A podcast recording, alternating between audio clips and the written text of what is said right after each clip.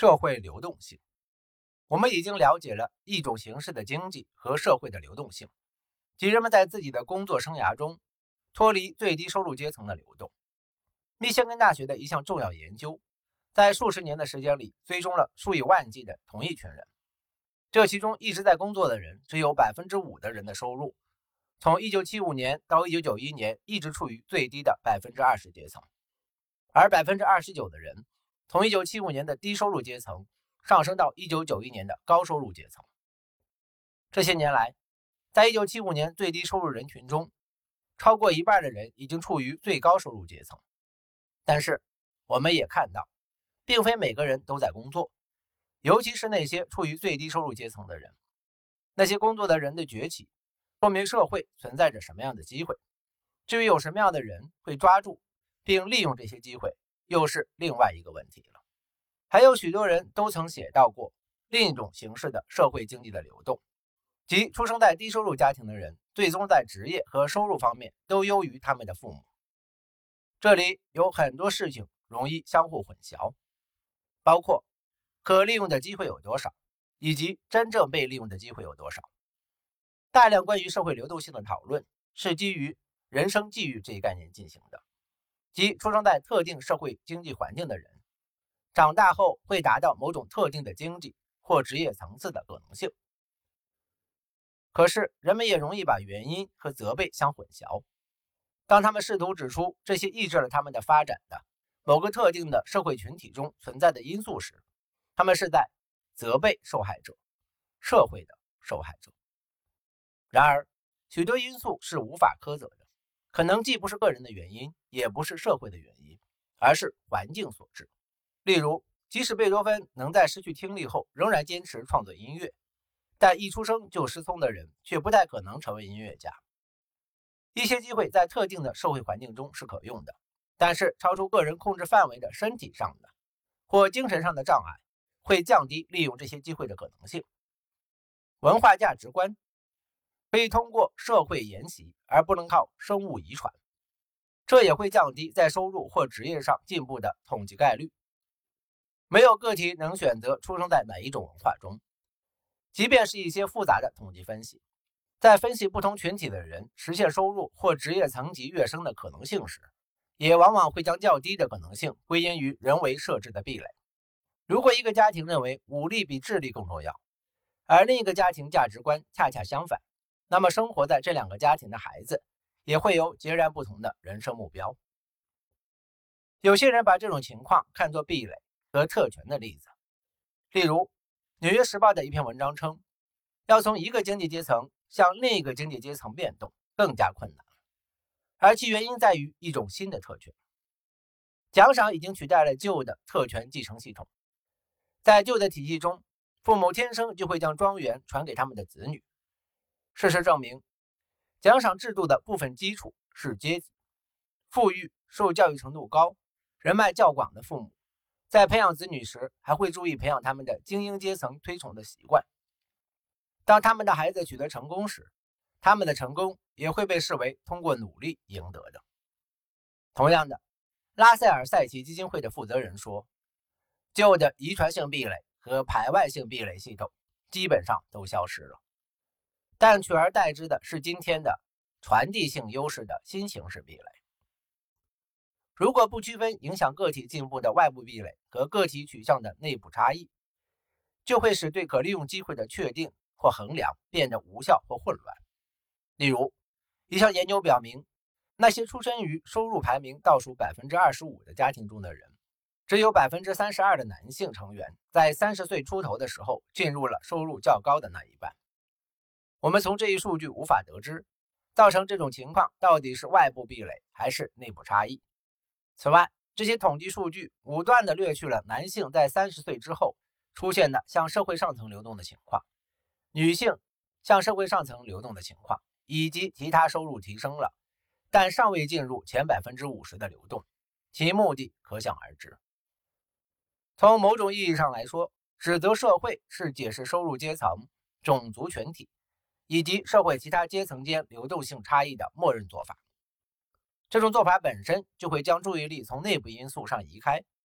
而内部因素恰恰是很多人不能抓住机会的原因。这些研究担心降低对影响人类进步的内部壁垒的认知，会减少改变内部壁垒的可能性，从而减少低收入人群进步的机会。经济学的正确思考，一些关于收入和财富的简单直接的事实，被一些模糊和不一致的谬误所掩盖，其中充斥着误导性的统计数据。毕竟，没有经验的年轻人在开始职业生涯时，他们得到的报酬不可能跟年纪较大、经验丰富、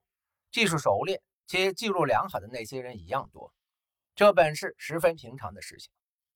那些劳动人口较少的家庭的收入。也不可能像家庭成员常年做的全职工作的家庭的收入那么多，这点也不难理解。如果一个人的决策关系到企业几十亿的盈利，那这个人的薪酬高达数百万也不是什么让人吃惊的事。从统计类别直接到经济现实的仓促转换，是造成这些谬误的原因。在收入排名最低的那些百分之二十的人可获得的经济来源中。三分之二的来源是政府给予的现金或实物补助。如果统计数据中不考虑这些经济来源，则会跟现实情况产生较大的误差。同样的，若老年人可获得经济来源的百分之七十五也没有被纳入统计数据，统计的结果跟现实情况也会有较大的差异。这些差异并不是随机产生的，这些在出版物中被广泛讨论的统计数据夸大了贫困的程度。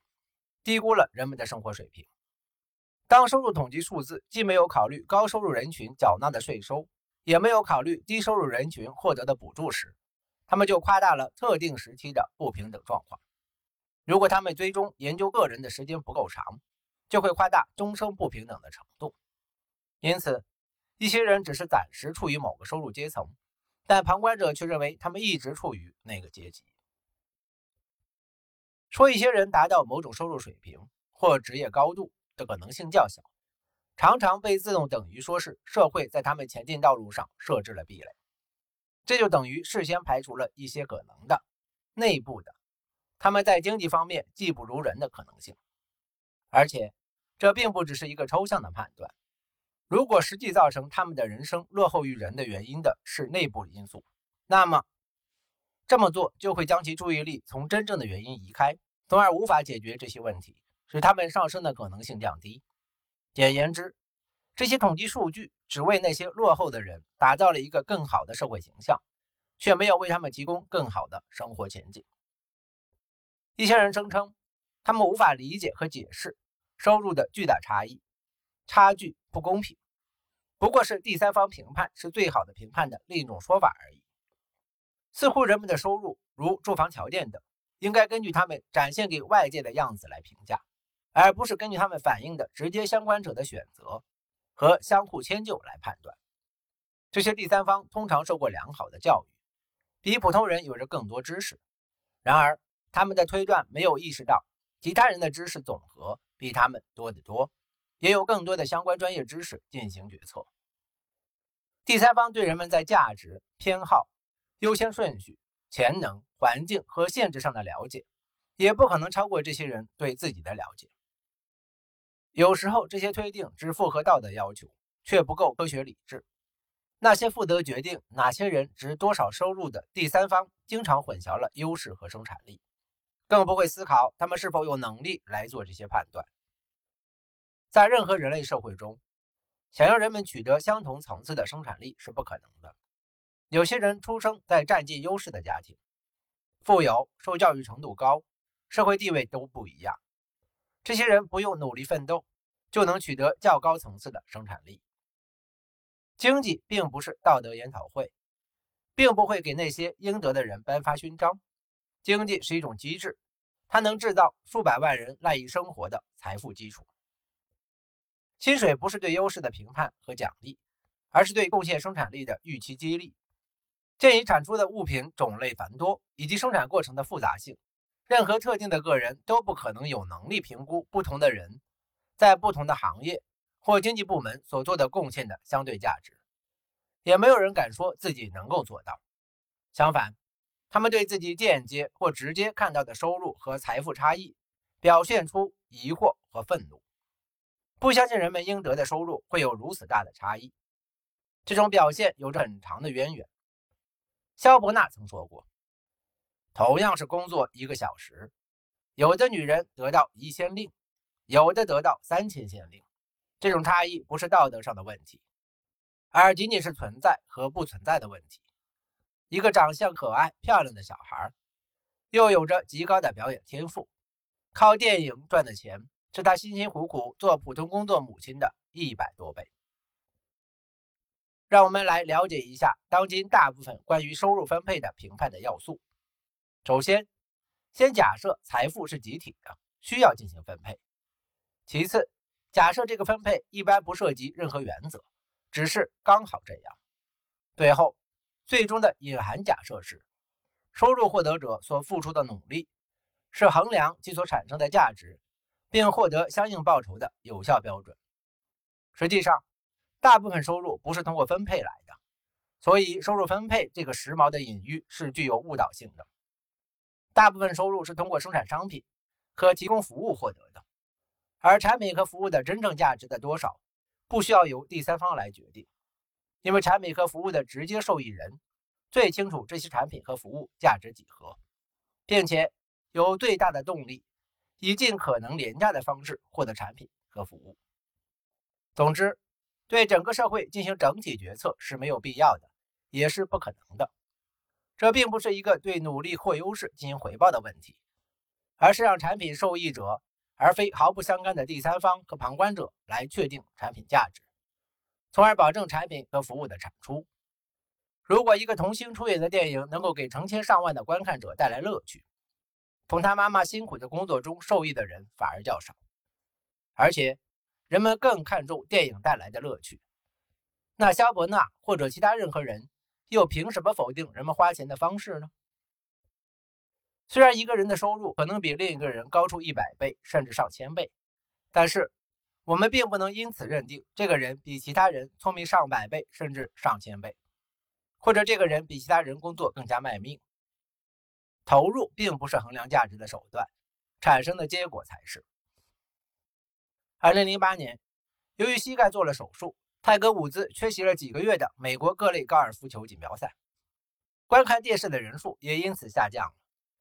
世界高尔夫球锦标赛的收看率下降了百分之三十六，而 PGA 锦标赛收看率下降了百分之五十五。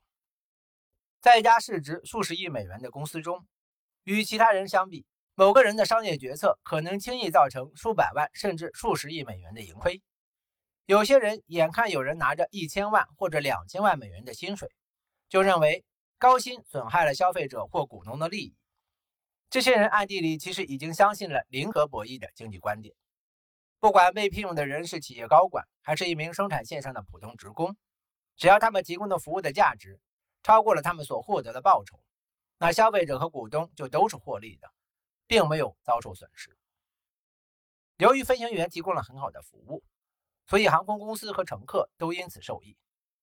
会有人说，飞行员的薪酬是以乘客或航空公司股东的钱为代价换来的吗？既然喷气式商用客机的飞行员和喷洒杀虫剂的飞行员的技术差不多，而后者工资较低，那为何不让后者来驾驶载有数百名乘客的商用客机呢？这样不是使股东和乘客获利更多吗？